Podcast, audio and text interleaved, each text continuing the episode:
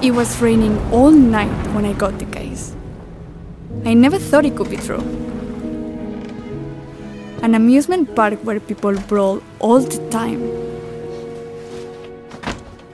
But then, Danny walked in and said, Paula, tú tienes que ver eso aquí.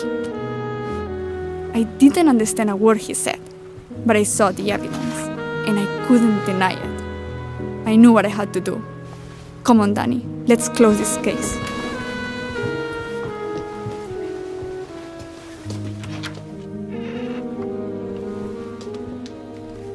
Welcome to Brawl Talk.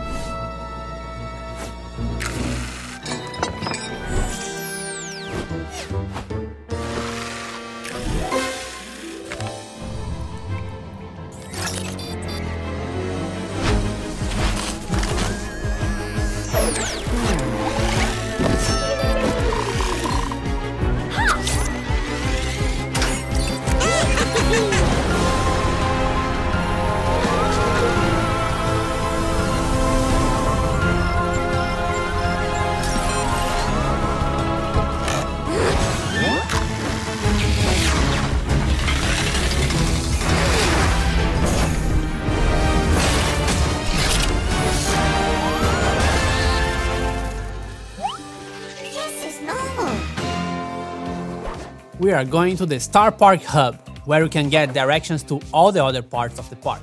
Which brings us to our next Brawl Pass season, the Mystery at the Hub. RT is the newest chromatic brawler. It's a surveillance robot helping to actually solve the mystery at the hub. RT has eyes and ears on everything that happens at Star Park, like literally everything. He can access all of the Star Park's hidden cameras, so just in case you are ever there, just smile because you're probably being filmed. RT keeps data on every brawler out there, so if you need any secret brawler intel, check with RT. If RT's main attack hits the target, it will give it a mark. When marked, the target will get more damage from any attack going their way. Once the target gets damaged, the mark gets removed. It's also possible to mark multiple targets simultaneously, so it's a good idea to hit brawlers on the other lanes to help your team out. For its super, RT splits in two, so its legs stay wherever the super was used, then you control its upper body. RT's attacks then change to a circle area around it, and every time RT's upper body attacks, the lower half will do the same. So you can control two zones at the same time. RT marks targets in both forms, and when you use the super again, RT will return to its assemble mode and heal itself. RT becomes some sort of dark wizard with the Crimson RT skin. And then when you use the super, it gets a bit spookier because of the tentacles and stuff. RT also gets a 29 gem skin, Patrol RT, that gives it some police sirens. Now you can make sure everyone at Star Park follows the law. Along with the mystery at the hub comes the license to brawl skins. Let's start with the villains. El Mayordomo Primo, because the Butler is always guilty, and he's available at the first tier of the Brawl Pass. Bull gets an evil cat and turns into Alley Cat Bull. He seems to be the big boss of this operation. And the good ones trying to solve the mystery. Piper uses a fancy dress and a high-tech umbrella for her Mariposa Piper skin. It's beautiful and it's the Power League skin. Detective Gray gets a bit more color and a proper finger gun. He also has a color variation for this skin. We also have another group of skins. It's the Ayakashi clan, inspired by traditional Japanese masks.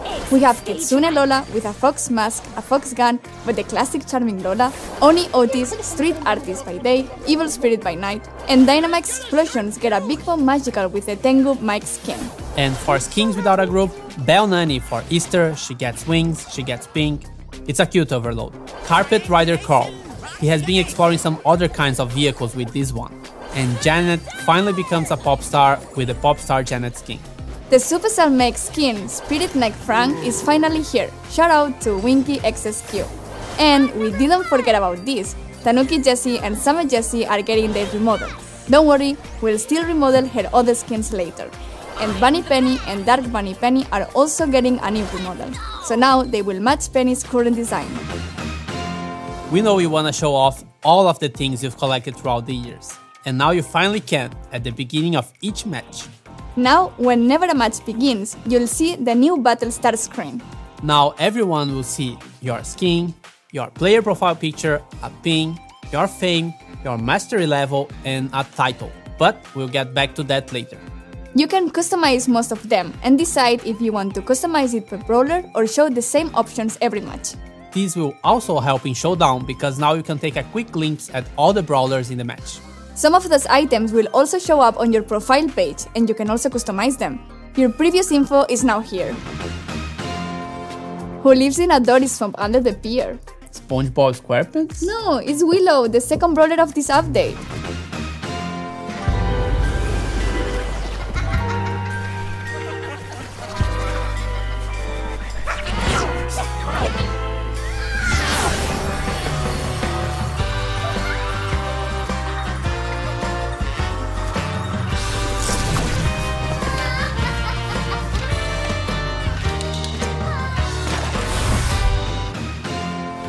Willow is a mythic brawler and part of a new trio.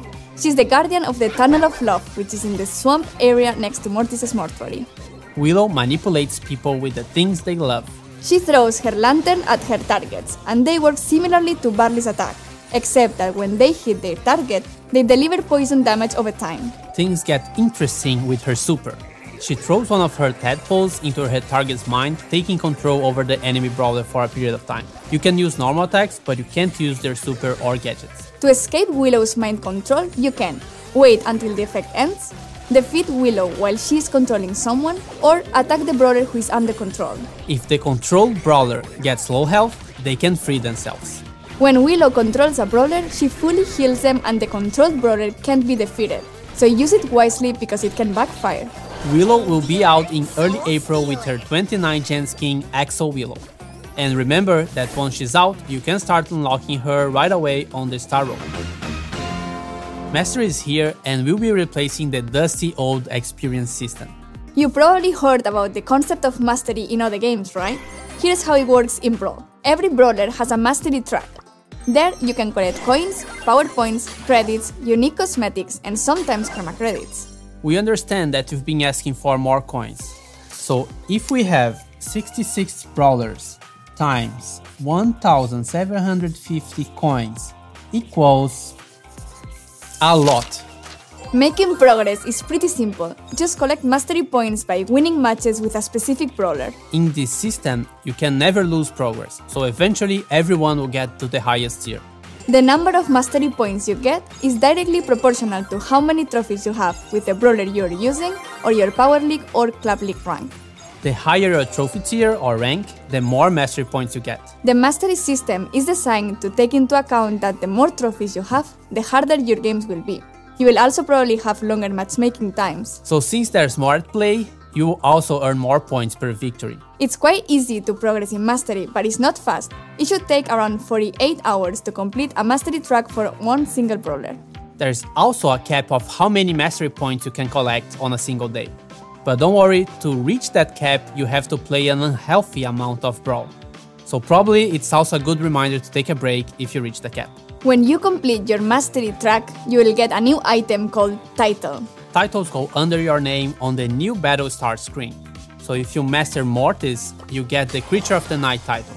And if you master Lola, you get the Drama Queen title, and so on. And once you unlock a title, you can use it with any brawler. You can make progress on mastering Power League, Club League, and trophy matches. And you cannot progress on map maker maps, friendly matches, and challenges. Master goes live as soon as the update drops.